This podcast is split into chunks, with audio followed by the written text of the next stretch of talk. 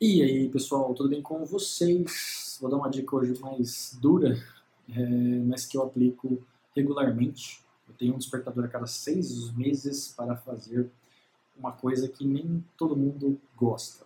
O que, que é? Eu deixo de seguir pessoas que eu sigo no Instagram, no Facebook. Por quê? Geralmente a gente, conforme vai passando os dias, a gente vai seguindo, adicionando pessoas às vezes alguém, um amigo antigo lá, te adicionou e tal, no Facebook ou no Instagram, e você aceita essa pessoa, só que o que acontece?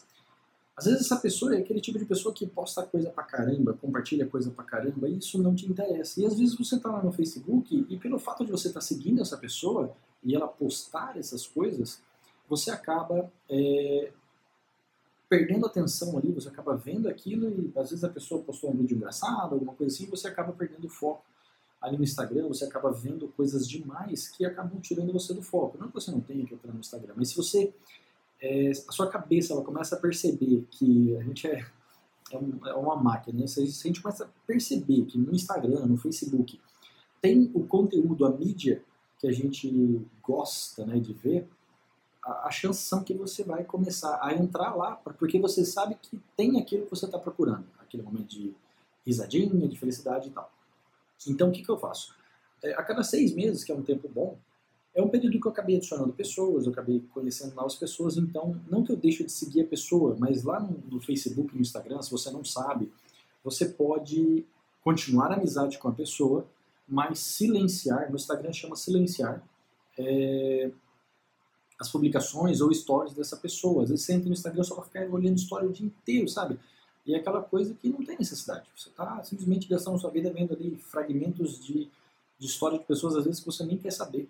Então, principalmente histórias que você coloca e vai um atrás do outro, às vezes você abre a história de uma pessoa que você não tem interesse de acompanhar. Então, quando você silencia os stories das publicações, você continua amigo da pessoa, a amizade é a mesma, mas você não perde tempo vendo essas coisas. Então, e no Facebook também tem uma configuração, quando você clica, a pessoa postou alguma coisa, que você viu e falou, nossa, por que eu estou seguindo essa pessoa? Tipo, ah, eu não quero tirar a amizade, mas também é, não quero ficar acompanhando. Você clica do lado ali da postagem dela, tem uns três pontinhos, você clica do lado e vai deixar de seguir a pessoa. Aí ele até avisa, ah, você quer deixar de seguir a pessoa, mas é, continuar amiga dela? Sim, pronto, você não vai ver mais postagem nenhuma dela, não vai ficar perdendo tempo, aquele lixo visual que a, nossa cabeça adora ver, né? Ver aquele monte de tranqueiraiada, você não vai ter mais. Então, deixa um despertador no seu Google Agenda para despertar a cada seis meses para você fazer um limpa, que daí você vai ver que conforme você entra lá e não tem nada para você ver,